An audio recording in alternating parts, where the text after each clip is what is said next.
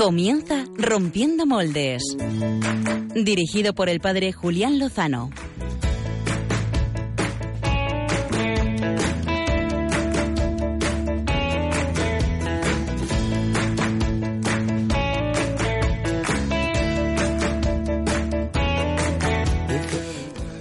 Muy buenas noches, queridos amigos de Radio María, queridos seguidores de Rompiendo Moldes. Eh, hoy es el día de la transfiguración del Señor y acabo de llegar de una peregrinación eh, familiar a, Fátima. Eh, nos recordaban esta mañana en la homilía unas palabras preciosas, ¿no? pues como los pastorcitos habían sido ellos también testigos de una transfiguración, la, la transfiguración del amor de Dios hecha carne en la Virgen María y cómo esa transfiguración también está llamada a vivirla cada uno de nosotros en cada celebración de la Eucaristía.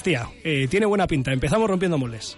Espera y siempre donde el corazón busca tu raíz, donde el corazón te mueva y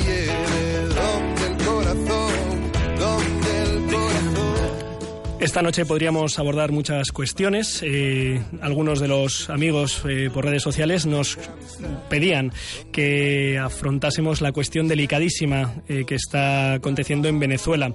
De hecho, hablaba pues a través de WhatsApp hace unos minutos con Monseñor Jaime Villarroel, obispo de Carup Carúpano, eh, me parece que es el nombre de la diócesis, eh, me comentaba que en estos momentos, en estos momentos está pues produciéndose movimientos populares pidiendo pues el derrocamiento de este régimen opresivo y autoritario.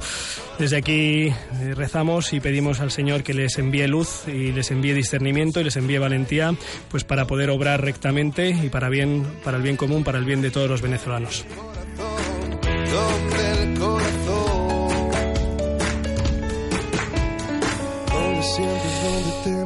Pero no es el tema que vamos a elegir. El tema, el tema estrella, el tema que vamos a compartir en, esta noche, va a ser eh, la masonería. ¿eh? Un temazo que nunca he abordado en mi vida y que esta semana pues descubría la existencia de un sello conmemorativo de los 300 años de existencia de la masonería. Eh, dato que desconocía, no sabía exactamente. ¿no? se, se se cubre, hay una como una especie de, nebulosa sobre esta realidad y vamos a intentar eh, pues abordarlo hoy y desvelar eh, este velo que se cubre sobre esta sociedad con el profesor doctor Alberto Bárcena, que es profesor de la Universidad San Pablo CEU en Madrid, que es conductor de un programa sobre historia de la Iglesia aquí en Radio María y con tertulio muy habitual de algunos medios de comunicación. Así que hace unos meses apenas eh, publicaba un libro precisamente sobre esta sociedad. Si hay alguien con quien hablar de este tema delicado y difícil eh, es con él. Y claro, hay, hay mucho más. Equipo. Eh, equipo. Eh, ah, ah. equipito. Muy buenas noches, Julián. ¿Cómo estamos? Pues estamos patas arriba, ¿eh? Estamos patas arriba, estamos patas arriba. Y no será porque esto está a rebosar, desde luego. se me acaba de caer el vaso de agua en toda la mesa, lo cual pues eh, da un ambiente aquí pues muy muy muy veraniego, ¿eh? Muy de playa, ¿eh? Bueno. ¿Te has bañado poco entonces en tus vacaciones, Julián? Eh, no me he bañado nada, ni mucho ni poco, no me he bañado nada, pero han estado súper bien. ¿qué, ¿qué, nos traéis? ¿Qué nos traéis el equipo de Rompiendo Moldes disminuido?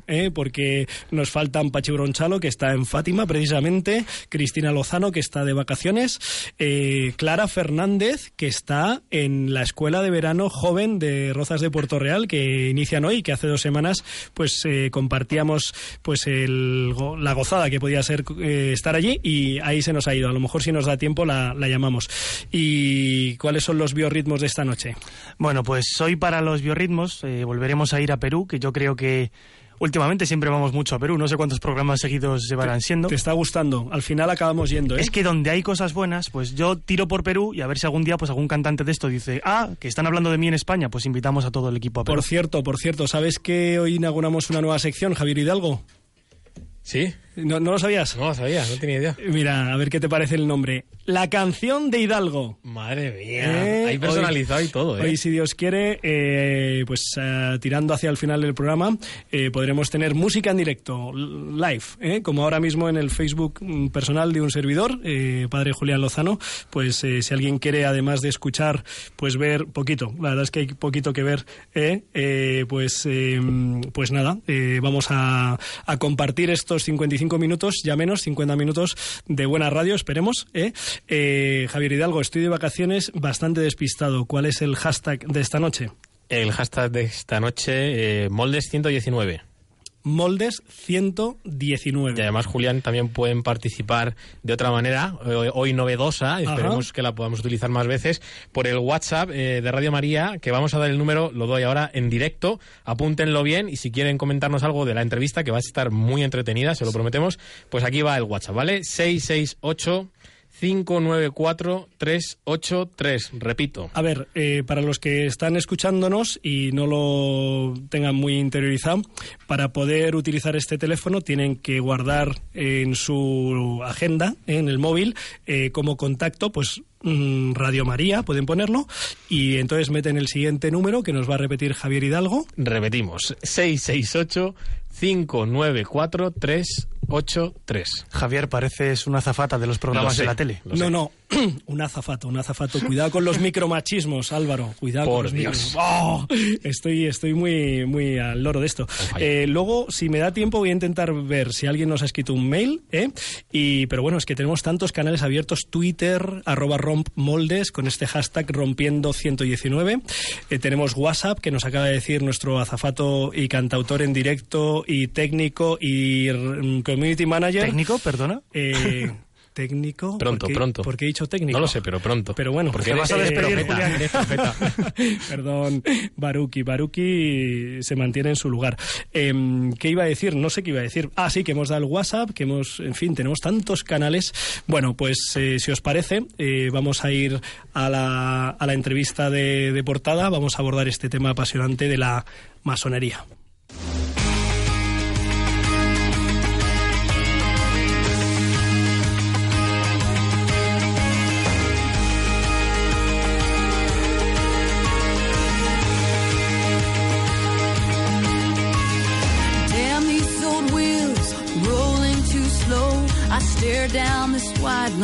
So far.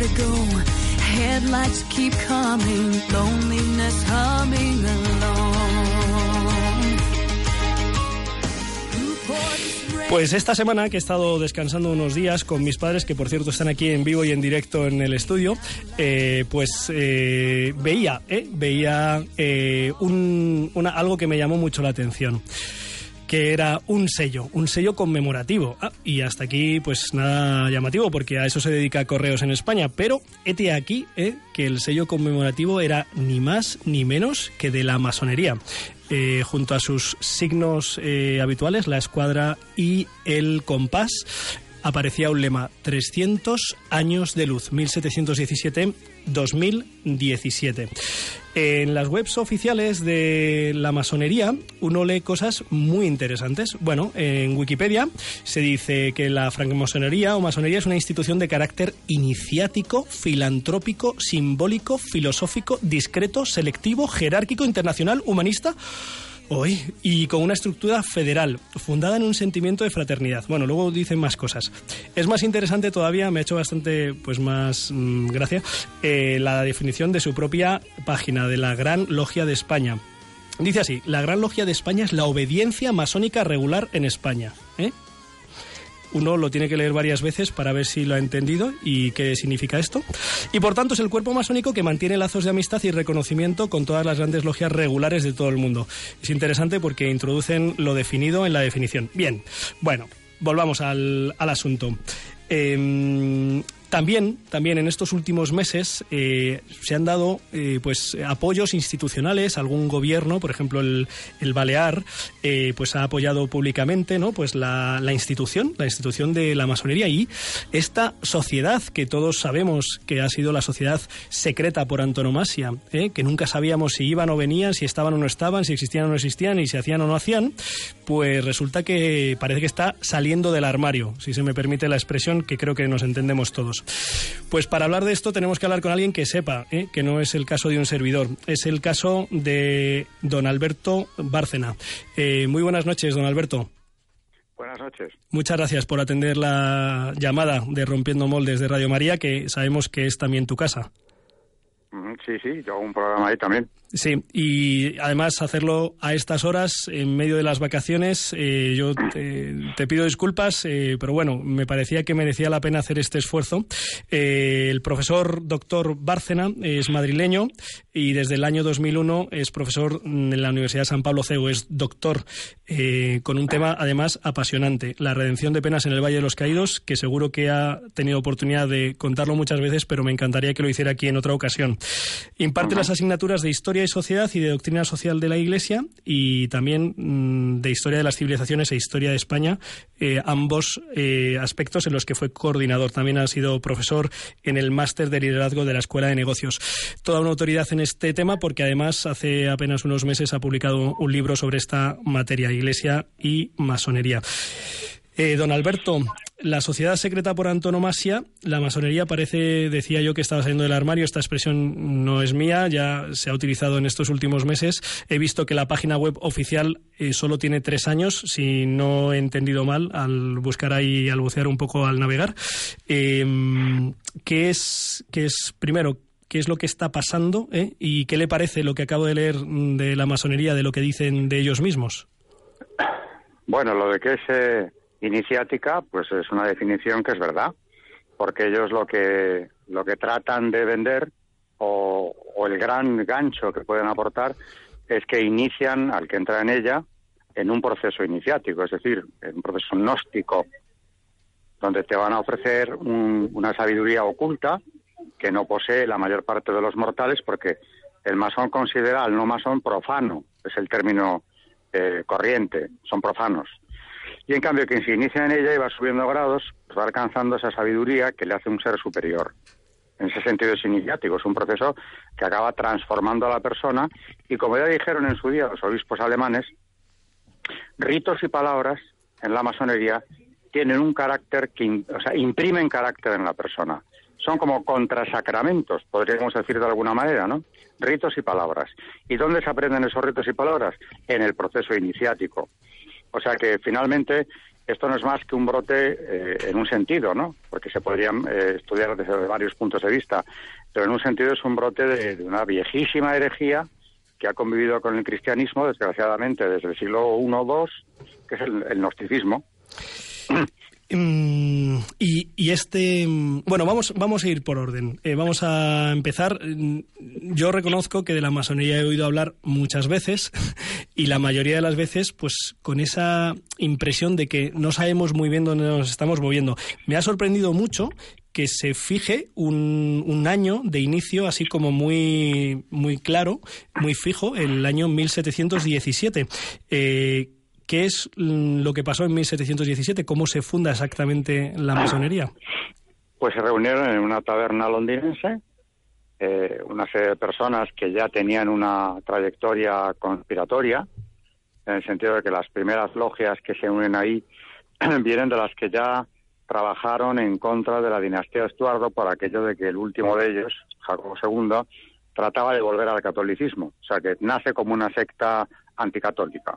Bueno, en ese sentido podríamos decir, bueno, en la Inglaterra anglicana, valga la redundancia, se puede entender que hubiera una secta que tratara de impedir que un católico volviera nunca al trono o que pudieran tener alguna alguna influencia, aunque ya era imposible eh, contemplar eso porque las leyes contra los católicos en Inglaterra eran durísimas, con pena de muerte agravada, etcétera, ¿no?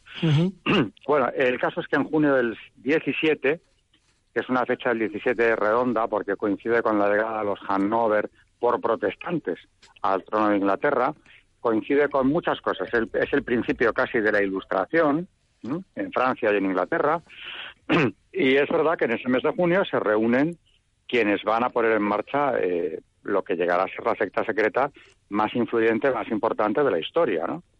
Que es la masonería. Sí, fue así. Se reunieron en una taberna como dice el cardenal Rabasi, que desgraciadamente es quien hoy preside el Consejo para la Cultura en el Vaticano, eh, eran clérigos, en un porcentaje muy alto, clérigos de eh, iglesias protestantes, por supuesto, no había ningún representante de la católica.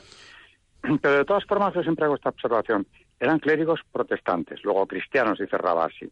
Cristianos, cristianos de nombre, porque lo que redactaron en el año 23, 24 que es el primer reglamento, las constituciones de Anderson, aparte de ser un documento que miente, manipula y tergiversa el Antiguo Testamento, porque en el Nuevo no entran, a Cristo ni se le menciona prácticamente, eh, aquellos clérigos cristianos eran gnósticos.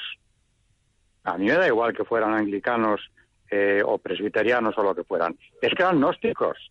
Señor Rabasi, eso sí es grave. Porque ya no, vamos a olvidarnos el ecumenismo en el que estamos desde hace ya mucho tiempo, que habría que también eh, hablar de esto con calma, ¿no? No, no, no es una llamada al ecumenismo.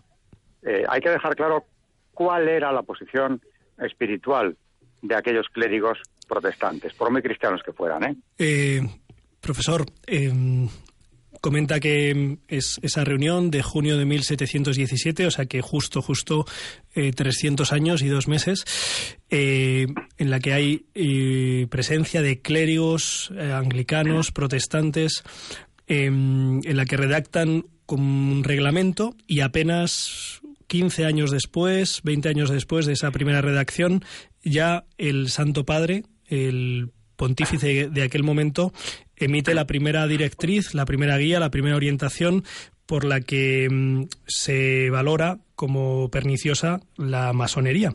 Eh, ¿Cuáles son los fundamentos, cuáles son los elementos que había en ese primer, eh, digamos, manual de vida masona o masónica y, y, la praxis y la orientación y los fines, ¿cuáles son esos elementos que hace que la Iglesia mm, desde muy al comienzo y además repetidas veces en los siguientes eh, años y décadas y siglos eh, oriente a sus fieles en contra de esta sociedad perniciosa? Pues efectivamente es significativo que con tan poco tiempo de, de vida que tenía la secta, en 1738 ya Clemente XII publica un documento, el primer documento condenatorio, con pena de excomunión, late sentencia, que no estamos hablando de un pronunciamiento pontificio en el que dijera que no le gustaba la secta que acababa de nacer, es que condena a quienes pertenezcan a ella con la excomunión, que es lo máximo que podía hacer, ¿no? Late sentencia. Y no solo a ellos, sino incluso a sus colaboradores o encubridores. Lo, ya esto nos llama la atención sobre el hecho de que el Papa de entonces, Clemente XII, le da una importancia extrema al peligro que representan. Y dice por qué. Utiliza él y luego sus sucesores dos eh, ideas clave. Por el peligro que representan para la seguridad de los estados y la salvación de las almas. Claro, seguridad de los estados. Evidentemente, ellos ahora se jactan de que son quienes han traído las libertades y la democracia. Realmente en el 18 lo que hacían ya desde 1717 es conspirar contra los gobiernos establecidos, precisamente para qué? Para derribarlos. La Revolución Francesa, de la que ellos ahora se atribuyen la autoría y tienen buena parte de razón, eso es en, en, en gran medida una conspiración masónica que acaba triunfando, ¿no? Pero claro, ¿qué buscaban? Porque ellos se quedan en lo de la democracia. Pero yo siempre digo, la democracia está bien, la Iglesia la apoya. Eso en doctrina está, es así.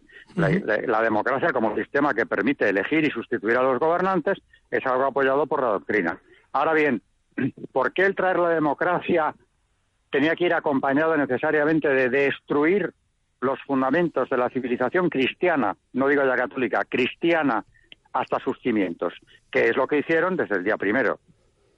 Luego, el otro argumento es ese, la salvación de las almas. Lo que estaba en peligro era eso. ¿Por qué? Porque la masonería, desde el momento primero de su existencia, ha practicado una ingeniería social anticristiana. Y eso lo venían haciendo en el 18, desde que nacen. El Papa primero, Clemente XII, el primero en denunciarlo, ya lo dice. Pero es que luego es muy significativo que en 1751 su sucesor, Benedicto XIV, publica la segunda condena reiterando la excomunión en un documento llamado Providas, diciendo algo muy interesante, y es que como ha corrido el rumor de que ya no están condenados, puesto que él no ha confirmado la condena de su antecesor, eh, ya era posible la doble pertenencia. Uh -huh. Ese rumor lo han venido extendiendo siempre, pero es muy interesante que ya en el 18 lo estuvieran haciendo. Y dice Benedicto XIV, yo no tendría por qué confirmar esto, porque lo promulgado por, una, por un papa queda firme. Uh -huh. Pero, puesto que ha corrido el rumor, vengo a decir que efectivamente... Lo ratifica. Ratifico. E incluye en Providas todo el texto de la primera condena, pero luego añade argumentos nuevos, o, o desarrolla más incluso la primera condena pontificia. pero siempre con el mismo con el mismo guion, digamos, ¿no? El peligro para los estados y sobre todo para la salvación de las almas. Avanzando el tiempo, ya en el 19, vendrán condenas mucho más eh, desarrolladas, si se quiere, más detalladas, más contundentes cada vez, como es sobre todo, por encima de todas, eh, Humanum Genus, la condena de León XIII, que es el padre de la doctrina social de la Iglesia. Humanum Genus es un, es un texto que hay que leer, es necesario leerlo, porque aparte de que no haya sido derogado jamás, eh, ahí desarrolla por extenso todo lo que son las líneas maestras de esa ingeniería social anticristiana. Y que yo le puedo resumir en dos ideas. La reforma de la familia, por llamarle de alguna manera, y el control de la educación. Como dice el eh, León XIII, el control de la educación porque quieren forjar las almas de los jóvenes moldeándolas a su antojo, de manera que construyan una generación completamente distinta a todo lo anterior, proclive a la secta, claro, y a su ideología. Porque esto no es una mafia. La mafia ya sabemos lo que quiere, ¿no? Dinero y poder. La masonería también lo quiere, pero quiere cambiar la sociedad radicalmente en un sentido anticristiano. Y además yo en ese libro que usted ha comentado, que publiqué en enero, efectivamente, lo que vengo a decir pero documentándolo, es que esto no es una organización anticatólica, sino anticristiana. Y esto está dicho también por el arzobispo de Canterbury en 1986. Les costó reconocerlo, pero lo dijo el arzobispo, por fin, en el siglo XX, a finales, pero lo dijo.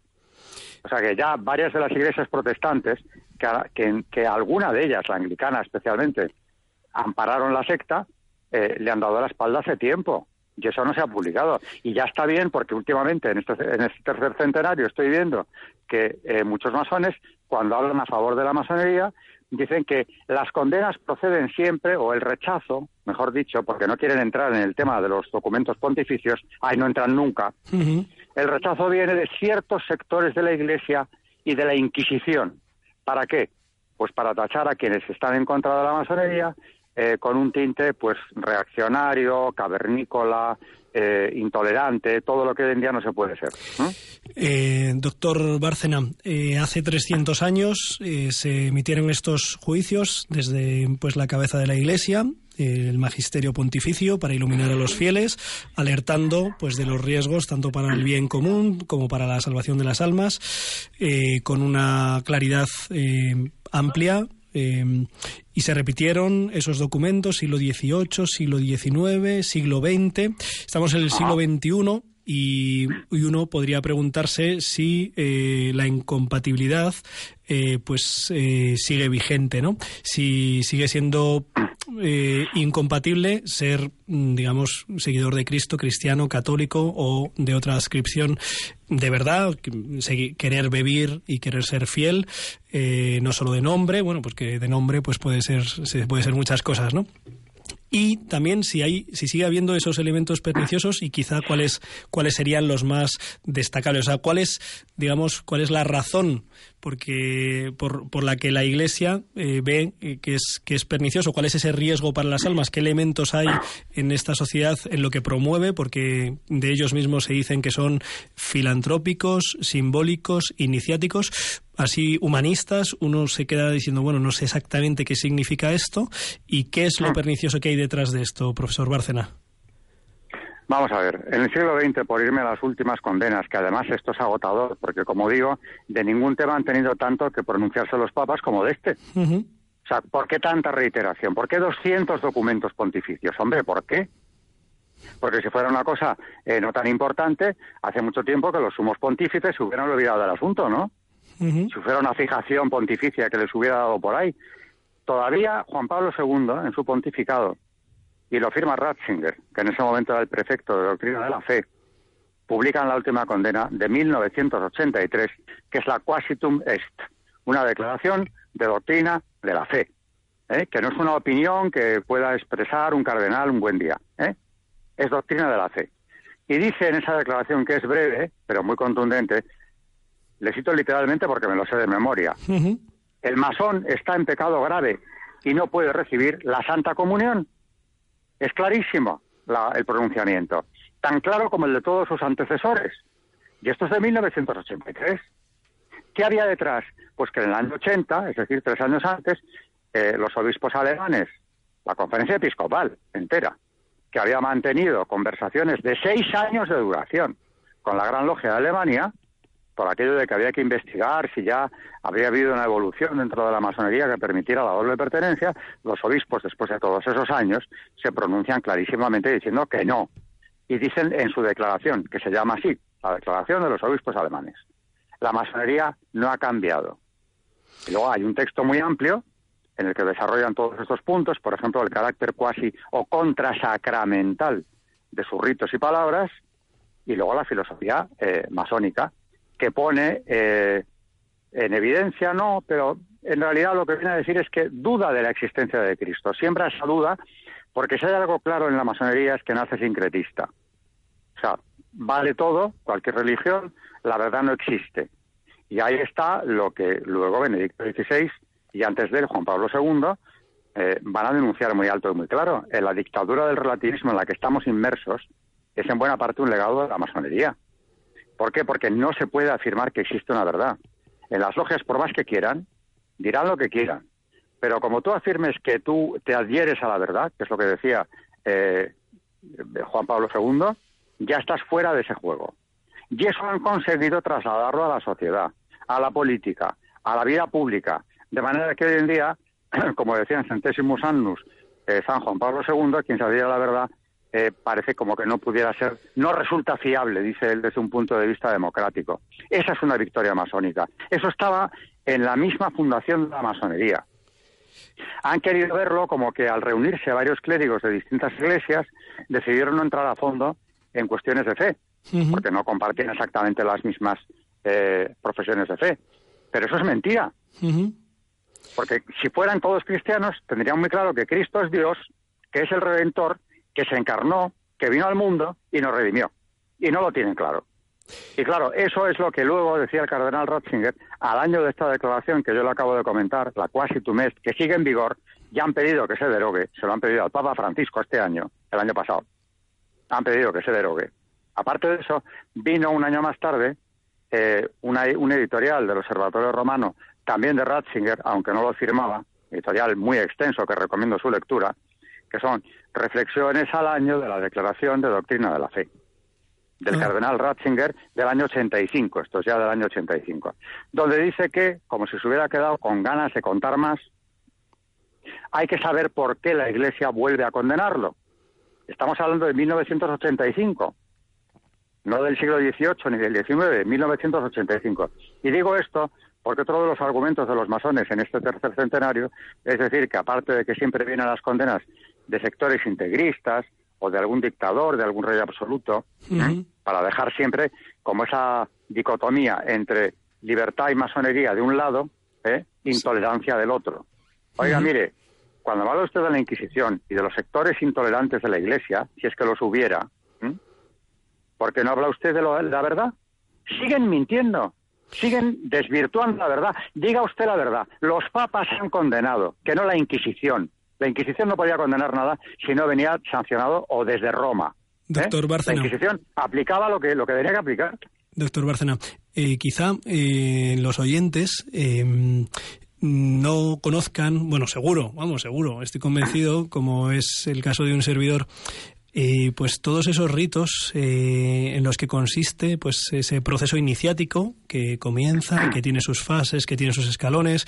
Hemos oído hablar de los grados, de vez en cuando pues se menciona personalidades pues de gran influencia de la vida política, si se es, si no se es, porque siempre ha sido algo pues muy difuso, ¿no? confuso. Sigue siéndolo, estaba releyendo algunos de los párrafos de la web de la Gran Logia de España, gle.org eh, dice la francmasonería, que representa la gran logia de España en nuestro mundo moderno, se constituye como una orden iniciática donde sin dogmatismos es posible la búsqueda y la construcción de valores. ¿Qué valores? No sabemos, pero queda bien, ¿eh? suena bien. Sin dogmatismos, sin dogmatismos. Mm. De un verdadero sentido a la búsqueda racional del hombre en un marco de fraternidad y solidaridad. O sea, no, no dicen nada, pero mm, dicen varias palabras que suenan muy bien, que es la de los valores, mm, sin dogmatismos, fraternidad y solidaridad. Luego dicen también que nuestras logias están abiertas a todos aquellos que dentro del respeto más absoluto a las creencias particulares, ¿eh? Interesante, hacen del conocimiento un principio de búsqueda, análisis, debate y de su moral una base para la construcción de una ética universal y de un humanismo que pueda revalorizar la espiritualidad en nuestros días. La verdad es que mm, no sé si hay muchos metidos en política, pero si lo hicieran les iría muy bien porque dicen cosas que no se entienden. Hombre, es el lenguaje de la, corrección política que viene de ellos, además también. Eh, vamos a entrar, casi estamos terminando. Hay una pregunta del público eh, que ahora después le hago, pero eh, hay una cuestión cuestión aquí espinosa que es la cuestión de eh, la dimensión ocultista de la masonería, la relación con, con el demonio, eh, con este tipo de ritos. Mm, ¿Hay alguna palabra que se pueda decir al respecto? Se pueden decir muchas sobre estas. Eh, y ya ve que bueno, los papas del 19 fueron muy claros, los calificaban de secta satánica, y lo hacían con razón. Porque vamos a ver, yo lo cuento en mi libro, hay una experiencia personal mía. Yo publiqué en este libro, y antes de eso en los seminarios que he dado sobre masonería, que en el grado 29 del rito escocés antiguo y aceptado hay una consagración expresa al demonio. Y el rito escocés antiguo y aceptado es uno de los dos ritos mayoritariamente utilizados en la masonería internacional, en España también. Luego ese rito lo han practicado por lo menos la mitad de los masones. ¿Y en ese rito con qué se encuentran? Con que tienen que pisar un crucifijo y tienen que decir que esa, cruz, símbolo de muerte y destrucción, salga del mundo. Y adoran a Baphomet, que es una representación luciferina, pero bueno, que no se cree usted que se han molestado mucho en desdibujarlo. Tiene cuernos, tiene alas. Bueno, Baphomet, que lo busque cualquiera de nuestros oyentes en Internet y ya me dirá ahí si su imagen no es la del demonio. Aparte de que es una encarnación luciferina. Pues quien se consagra a él se ha consagrado al demonio. Y esto es así. Y tengo la evidencia de que es así porque en el club financiero, lo cuento también, hace tres años, me invitaron a un coloquio que al final era una encerrona con eh, quien había sido en su día gran maestro de la Gran Logia de España, Tom Sarobe, doy el nombre, que estaba allí presente, que defendió como siempre pues que ellos habían traído la libertad y la democracia, etcétera, etcétera. Y de pronto una señora me dijo, ¿puede usted leernos un ritual de iniciación que leyó en un seminario de la, del CEU, donde soy profesor? Y claro, supe que era del grado 29 porque es el único ritual que les he leído y casualmente lo llevaba y lo leí. Y debo decir que yo mismo, aunque me da eh, toda la confianza y credibilidad quien ha publicado el ritual, que es don Manuel Guerra, un sacerdote experto, el primer experto de España en masonería hoy en día, pero aún así pensaba, pero este ritual eh, se podrá seguir practicando. Yo pensaba, a lo mejor se hizo en alguna eh, logia marginal, en algún tiempo pretérito, pero hoy en día me costaba trabajo creer que eso fuera así. Cuando acabé la lectura del ritual, que aquí no tengo, claro, eso es un ritual eh, que hay que seguir al, paso, o sea, al milímetro. Tom Sarobe se quedó callado cuando, siendo así que le habían pasado el micrófono para que me contestara, y las 70 o 80 personas que había allí no me miraban a mí ninguno. Estaban mirándole a él a ver qué respuesta daba a semejante barbaridad cuando ya había terminado la lectura del rito. Y Tom Sarobe guardó un silencio sepulcral. Lo que significa que no solamente lo conocía, sino que estaba harto de verlo. Pasaba el tiempo y finalmente pues ya comprendimos todos que no iba a decir nada y se abrió el turno de preguntas en la que ya, pues en ese turno todo el mundo dijo, preguntó, o comentó lo que quiso. Él ya no habló más en ese día. Pues, ¿qué, ¿qué, quiere usted que le diga? Bien, yo creo que... Aparte de que luego, hablando con masones, me han hablado precisamente de esa visión del demonio porque nunca le llaman eh, Satanás, es Lucifer, que distinguen muy bien entre Satanás y Lucifer. Pero eso ya hablando con ellos han dicho que Lucifer es quien trajo la luz al hombre, la sabiduría al hombre en el paraíso. ¿Y Dios qué hizo? Echarnos a todos, a los dos juntos, al hombre y al demonio.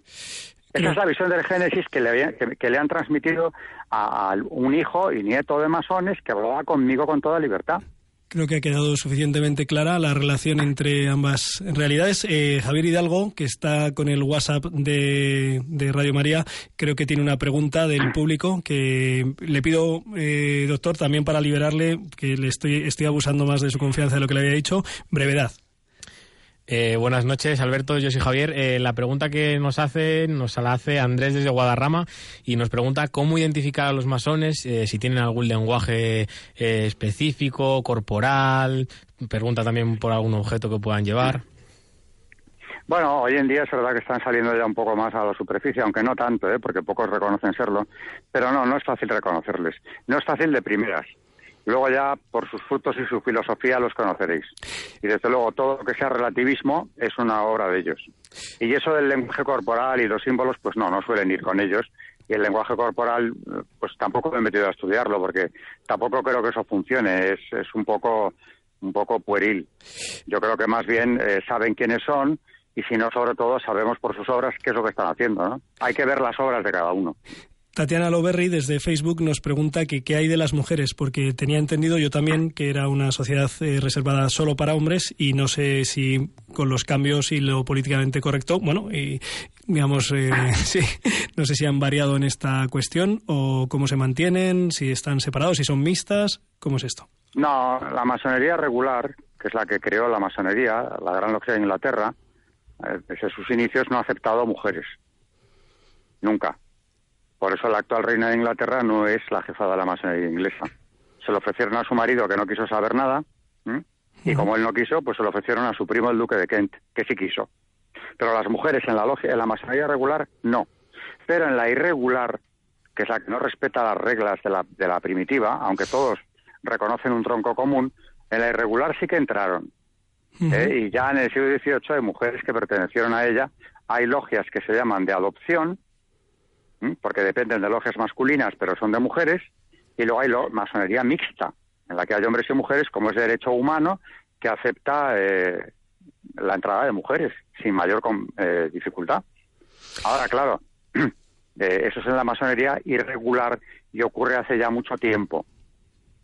Bien, pues eh, doctor Alberto Bárcena, eh, profesor de Historia de la Universidad eh, CEU San Pablo en Madrid y experto, autor reciente de un libro sobre la masonería y su relación con la Iglesia, que por supuesto recomendamos, así como los que quieran seguir profundizando en esta cuestión, pues poniendo eh, Alberto Bárcena Masonería. Eh, ha quedado bastante claro que no tiene nada que ver con ella, sino que la conoce bien y está denunciando pues lo que puede ser pernicioso, que al parecer es bastante, de esta sociedad que no sabemos si está saliendo del armario, o parece que sí, y que conviene conocer y saber pues cómo vivir desde la fe y discernir pues esta, esta realidad.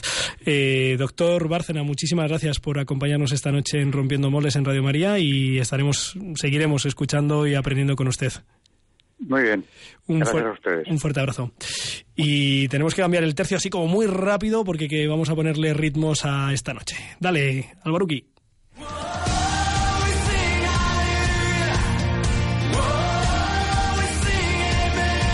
Biorritmos con Josué Villalón y Álvaro González.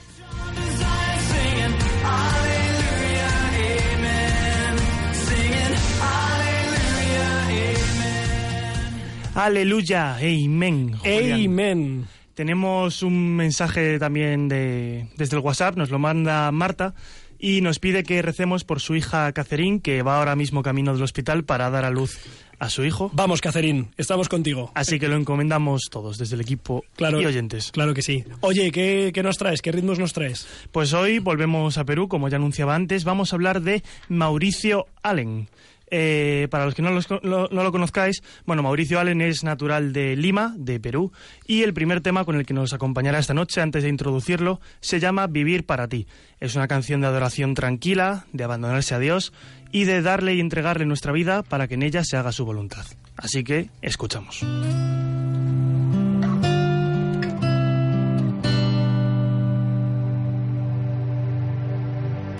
Quiero estar entre tus brazos y ver tu rostro, Señor. Perderme en tu mirada y naufragar en el mar de tu amor. Quiero estar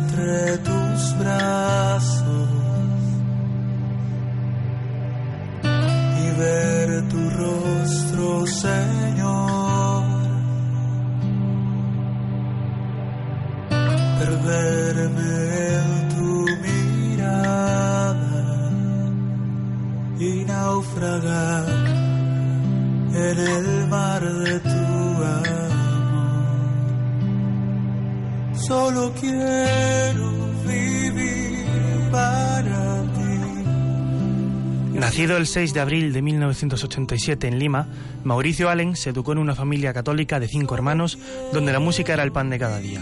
Su abuelo era pianista y su madre cantante. Ellos serían, por gracia de Dios, la inspiración musical de Mauricio desde su niñez. Su padre, por otro lado, sería su mejor ejemplo espiritual por la perseverancia de su fe. En sus propias palabras, Mauricio dice que siempre soñó con ser músico y que cada melodía sirviera a los demás de alguna u otra manera. Cuando Dios le encontró, porque él no le buscaba, aquel deseo de servir cobró sentido. Comprendió que una nota no solo puede tocar una emoción, sino que a través de Dios podía sanar corazones y dar vida. Hoy él se puede dedicar a la música gracias a la providencia de Dios. Así que con estas palabras, bueno, vamos a escuchar ahora el segundo tema. Es una colaboración de Mauricio con los seminaristas de la diócesis de Chosica. Se llama Hoy vengo ante ti y pone música y palabras a la desesperación que cualquier joven puede afrontar en su vida si no tiene a Dios nos habla de cómo poner en sus manos el sufrimiento y el dolor existencial. Escuchamos Hoy vengo ante ti. Hoy vengo ante ti, cargando sufrimiento y dolor. Traigo tristeza y la esperanza tan llagada Traigo preguntas sin respuestas, busco el sentido para mi existir. Hoy vengo ante ti, cargando sufrimiento y dolor. Traigo tristeza y la esperanza tan llagada. Traigo preguntas sin respuestas, busco el sentido para mi existir.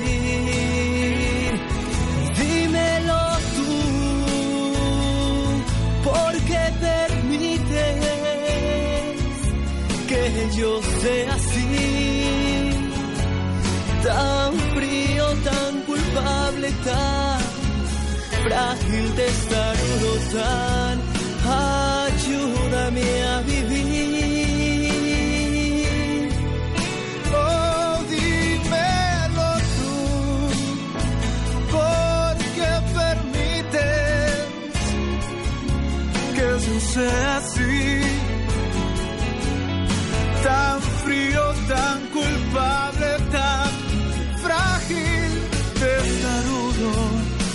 Ayúdame a vivir para ti.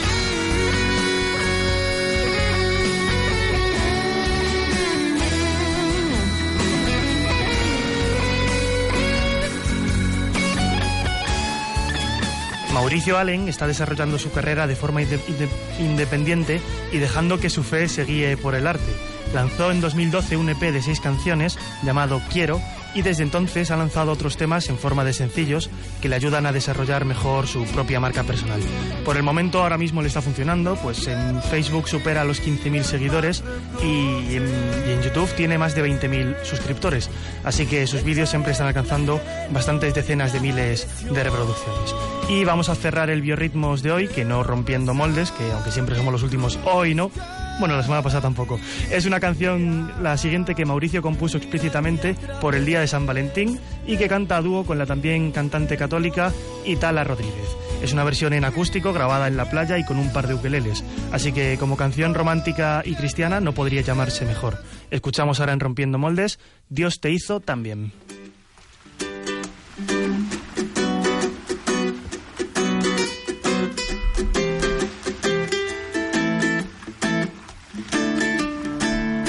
Dios te hizo también. No se equivocó. Eres solo el reflejo de un trabajo bien hecho, un retrato de amor. Dios te hizo también. Contigo no descansó. Y es que aunque pasen los años, horas, meses y días, tú te pones mejor. Dios se hizo también. Contigo no escatimo. Y es que todo lo bueno y más hermoso del mundo está en tu corazón. Cuando Dios pensó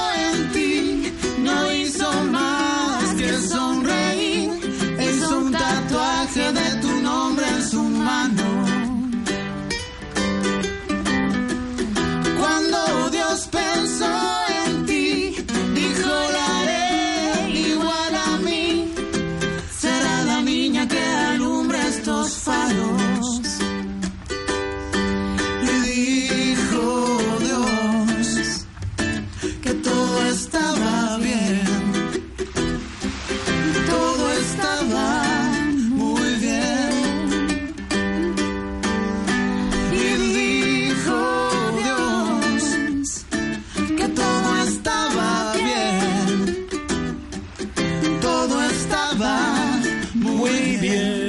encanta esta canción, Baruki. A mí también, o sea... Dios te hizo también. A ti te gusta todo lo romántico, Julián. Qué bien, qué bien. Pues, eh, oye, pues eh, yo conocía esta canción, pero no conocía el resto. Eh, recuérdales a nuestros amigos oyentes a quién tienen que engancharse. A Mauricio Allen, le tenéis en Facebook y en YouTube. Mauricio Allen, como suena. Y sus vídeos son una pasada, o sea, una recomendación imprescindible, como todo lo nuestro. Esta de la guitarrita están ahí en la playa, que además es muy veraniego, ¿verdad? Javier Hidalgo, ¿qué nos cuentan nuestros amigos oyentes a través del WhatsApp? Eh, a través del WhatsApp, pues eh, eh, Ángeles, perdón, Ángeles nos pide eh, oración por su madre, que Rufina, que la van a operar esta semana de, una, de un accidente que ha debido de tener. Pues nada, desde aquí Ángeles rezamos por Rufina a todos. Muy bien, pues eh, me toca, Baruki. Dame, dame paso, dame paso, que, que en un minuto mm, cuento una historia. Dios.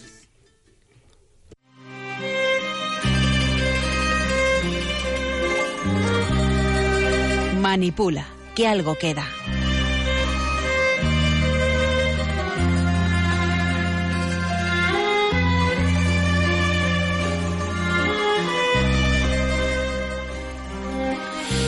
Pues en este caso, en este caso, no traigo una manipulación de un medio de comunicación, sino de, todo un gobierno. ¿eh? Aquí. Hete aquí que el pucherazo de Venezuela de las elecciones a la Asamblea ha sido denunciado por la empresa que gestionó, gestionó el recuento eh, de esas elecciones.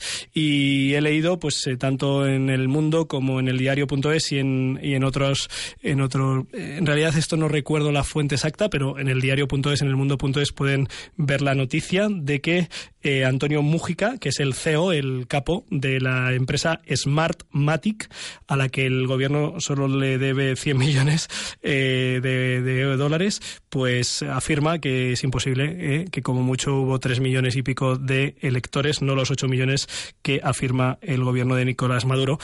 Eh, les voy a leer el un poquito de lo que me comentaba y compartía el obispo Monseñor eh, Jaime Villarroel hace, hace unas semanas, obispo de la diócesis de Carúpano, que no sé si antes lo he dicho bien. Me decía que, mm, que realmente lo que está en juego no solo son las instituciones, sino el bien de cada persona, las iglesias, las escuelas, porque están arremetiendo contra todas las instituciones que se oponen al status quo. Eh, la verdad es que eh, hay una gran mayoría del pueblo, me decía don Jaime, que está claro que la naturaleza de todo esto es que el régimen es un narco régimen totalitario y militarista. En estos momentos, pues hay gente protestando y trancando las calles. ¿eh? La mayoría de los que lo hacen son eh, jóvenes. Eh, mientras delincuentes apoyados por Cuba el domingo eh, provocaron pues más de 15 asesinatos. Esto pues ha salido en los medios de comunicación. Bueno, pues esta es la gran manipulación de este país hermano por el que pedimos, ojalá, ojalá haya fin a este régimen eh, injusto y pues que tengan que poner los medios que, que, sean adecuados para poder liberarse.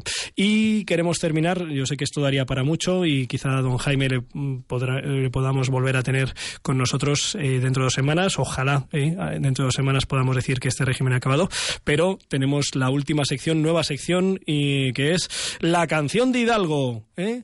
Que Javier nos va a interpretar ahora en vivo y en directo. Don Javier, eh, introduces la canción, nos dices cuál es, quién es, por qué la compusiste, porque es suya, es suya de su persona misma.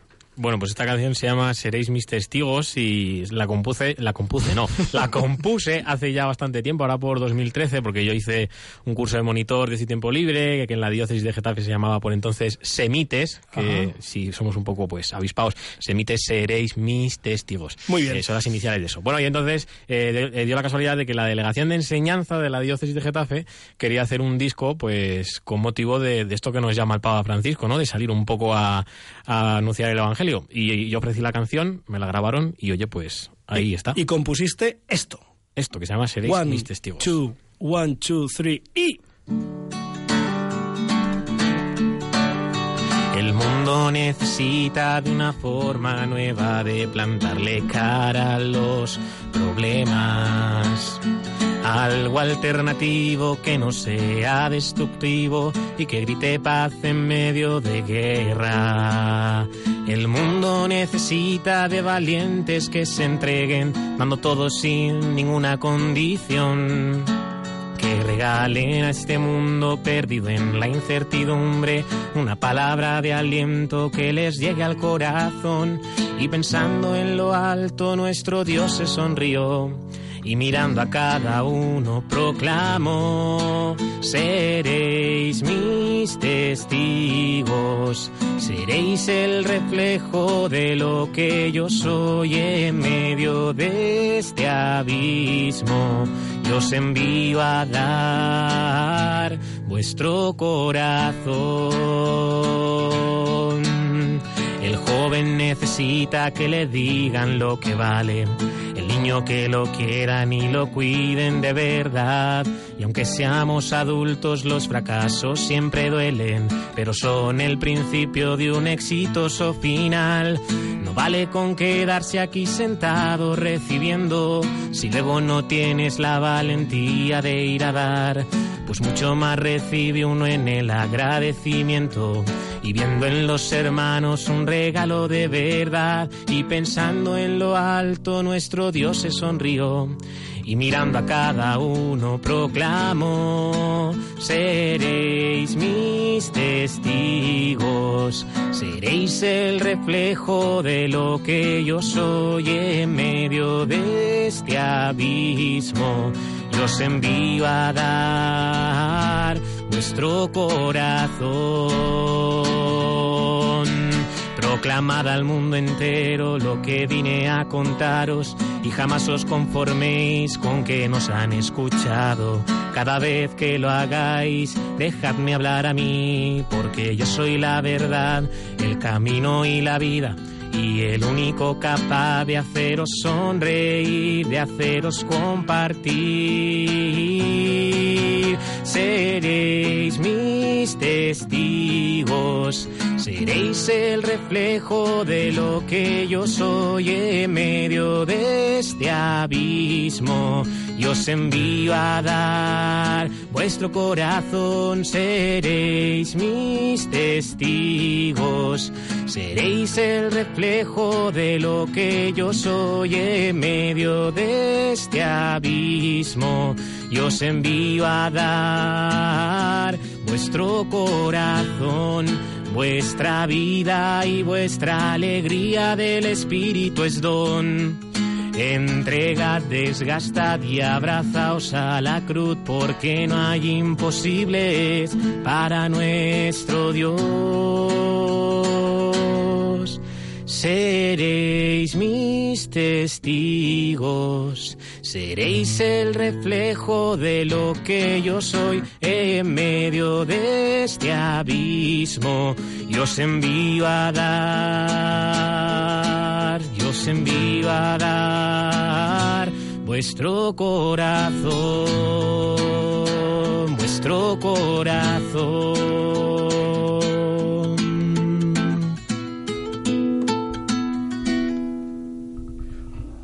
Ole, Ole y Ole, Javier Hidalgo, la canción de Hidalgo, la nueva sección espontánea eh, y esporádica de Rompiendo Moldes.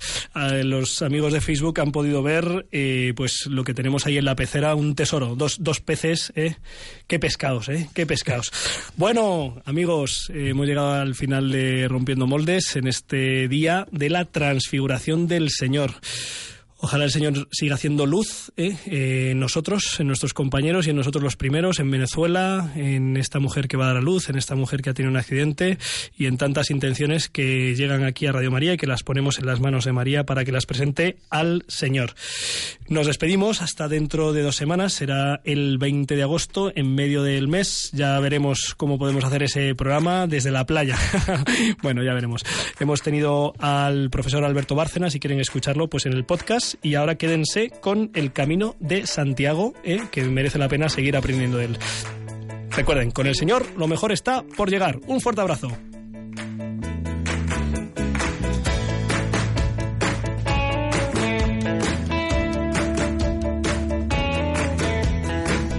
Han escuchado en Radio María Rompiendo Moldes.